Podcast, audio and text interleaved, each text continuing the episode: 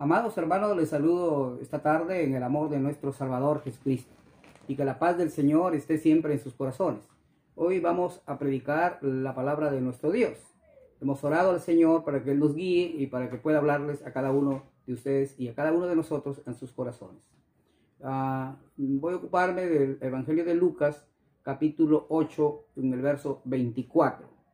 Eh, dice este, este verso, y vinieron a Él y le despertaron diciendo, Maestro, Maestro, que perecemos.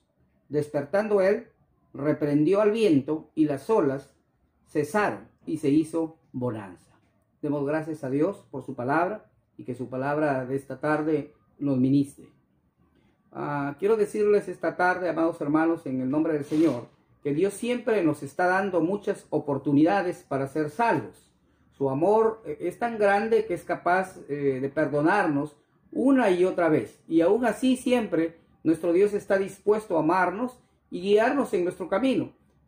Por supuesto que cada vez que tenemos necesidad, y sin duda de eso se trata el amor de nuestro Dios.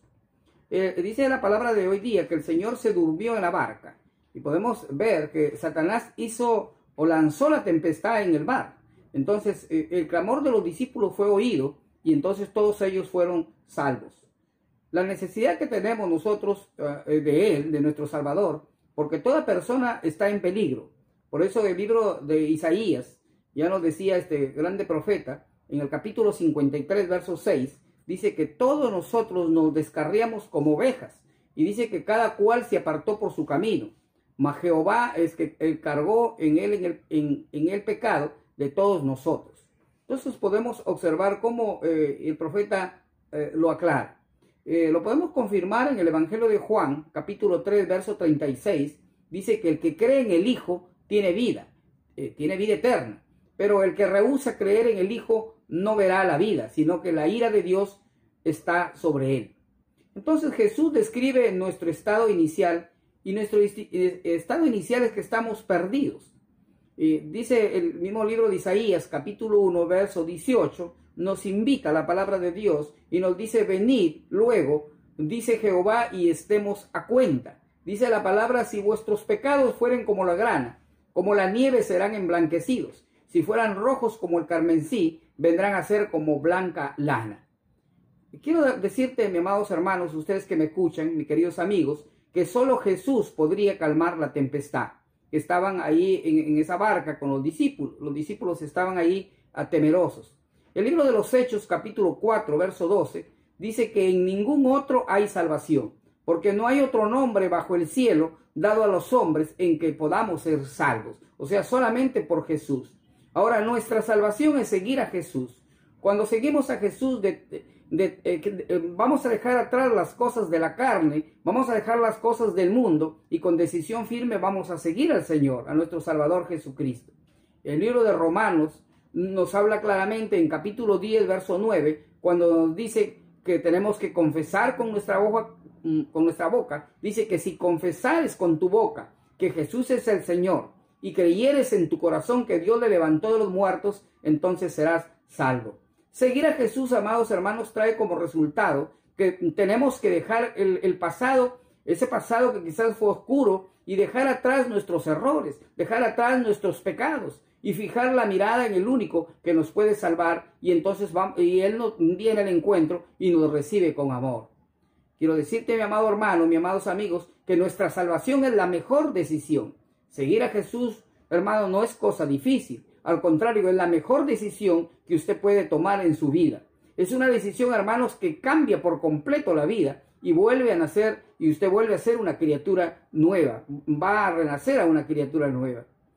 Estar cerca del Señor, hermano, nos proporciona pues una nueva identidad. Qué bueno saber eso, que Él nos ayuda a poder amarnos, porque tenemos que amarnos a nosotros mismos y también para poder amar a los demás.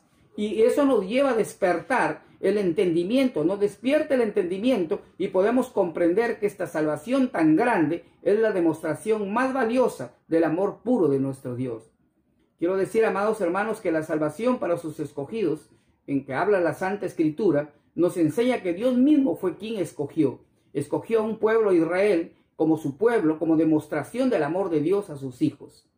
eh, el libro de Deuteronomio capítulo 7, del verso 6 a 8, nos habla de Deuteronomio, habla de este pueblo de Israel, dice, porque tú eres pueblo santo para Jehová tu Dios. Dice, Jehová tu Dios te ha escogido para hacerle un pueblo especial, más que todos los pueblos que están sobre la tierra.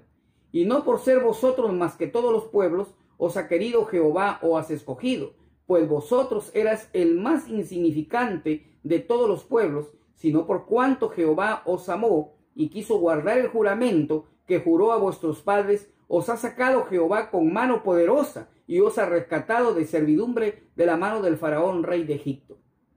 Entonces podemos ver, hermanos, que Israel era un pueblo escogido, pero este pueblo escogido, hermano, que Dios mismo escogió, le falló a Dios.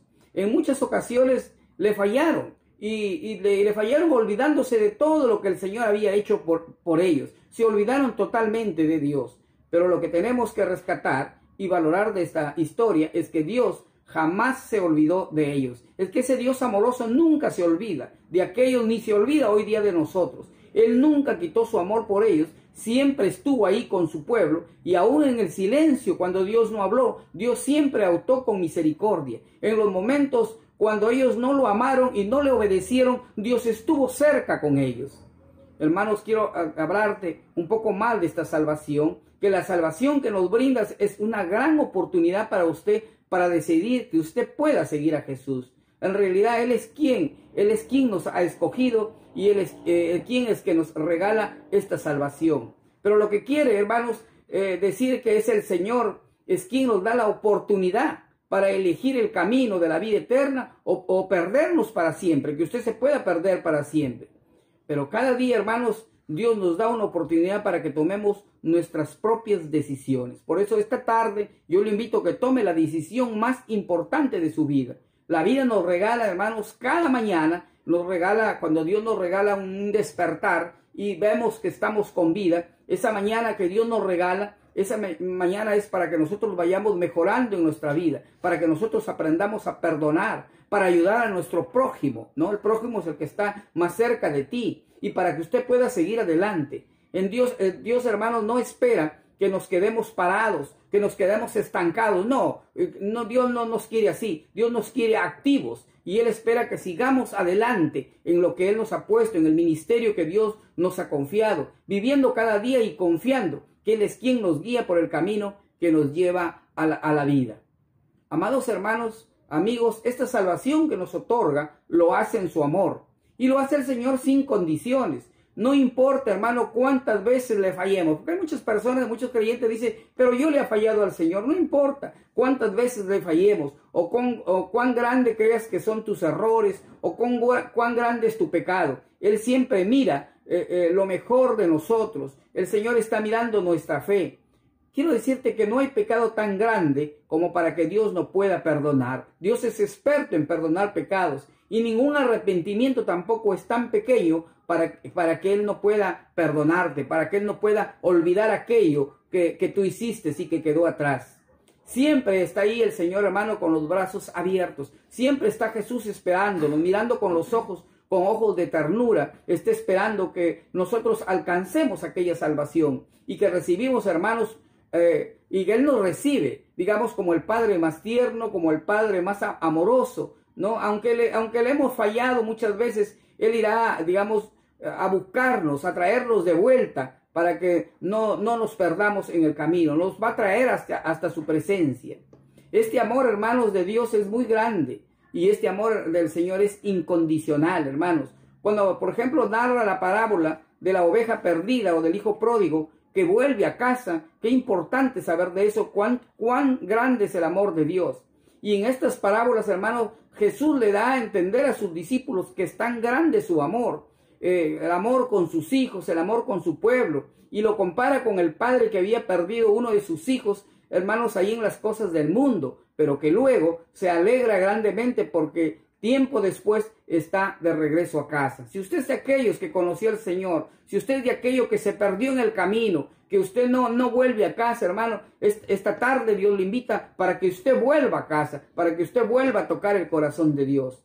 Igual con la parábola de la oveja perdida. Hermanos, esa oveja podemos ser nosotros cuando nos alejamos de la senda de la justicia, cuando nos alejamos de la, de, la senda que estábamos bien eh, en comunión con el Señor, en comunión con nuestros hermanos y optamos por pasos que no siempre fueron convenientes en nuestras vidas. Hermanos, pero ahí está Dios con su amor incondicional diciéndonos que somos sus hijos y que todo estará bien. Quiero decirte, mi amigo, quiero decirte, mi hermano, eh, tienes que saber que tenemos un gran amigo y eso es Jesús. No importa el momento ni la hora, pero siempre Él está ahí, eh, está intercediendo por nosotros. Y así es nuestro Señor y así es Jesús. Él no es cualquier amigo. Este Jesús se atrevió a morir por ti en la cruz, por ti y por mí y por toda tu familia. Y solo por amor se dejó golpear, Él se dejó escupir y humillar. Pero todo esto para que tú y yo fuésemos salvos, para que tengamos esta esta hermosa bendición de, ser ahora salvos por el amor de Dios. Este Jesús del que tanto hablamos, eh, Él sabe, hermanos, que nosotros le fallamos. Una y otra vez le podemos fallar al Señor, pero este Jesús conoce todas nuestras debilidades. Y quiero que sepas algo que no le importan. ¿Sabes por qué? Porque Dios siempre está ahí, está viendo lo mejor de nosotros. Y como buen amigo, está siempre ahí para ayudarnos, para perdonarnos y para amarnos y para abrazarnos como un padre como dice la parábola que va al encuentro de su Hijo. Quiero concluir ya este mensaje diciéndole, hermanos, que desde el momento que aceptamos a Jesús, tú que has aceptado al Señor como tu Salvador y como Señor, tenemos la, hemos hecho la mejor elección de nuestra vida. Dejamos atrás nuestras vestimentas sucias, nuestros pecados y nuestros errores y hermanos que, que hemos cometido en ese tiempo pasado sin el conocimiento de Dios, ya que ahora tenemos eh, como hijos de Dios nuevas vestiduras y nueva vida en Cristo Jesús. Quiero decirte, hermanos, que no importa lo grande y, espantoso quizás que puede ser nuestro pasado. Quizás estuvo plagado de pecado, quizás estuvo lleno de errores, hermanos, pero Él es justo, Él es perdonador y Él podrá, como Dios, ponernos, hermanos, nuestros nombres estén escritos en el libro de la vida y nuestra vida tomará un nuevo camino. Amados hermanos, Dios no nos promete un camino fácil. Otros están buscando camino fácil sin dificultades. Nosotros tendremos muchas luchas, pero hermanos, al final nosotros vamos a alcanzar algo valioso. Por lo, pero lo que sí nos promete el Señor es ayudar a cruzar con nosotros esas dificultades y sacarnos, hermanos, adelante, sacarnos a un lugar firme hasta darnos la victoria.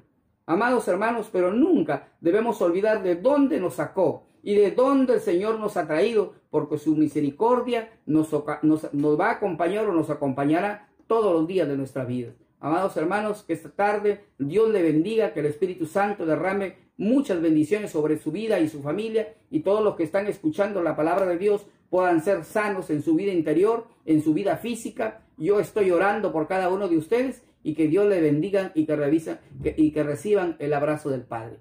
Dios le bendiga, amados hermanos.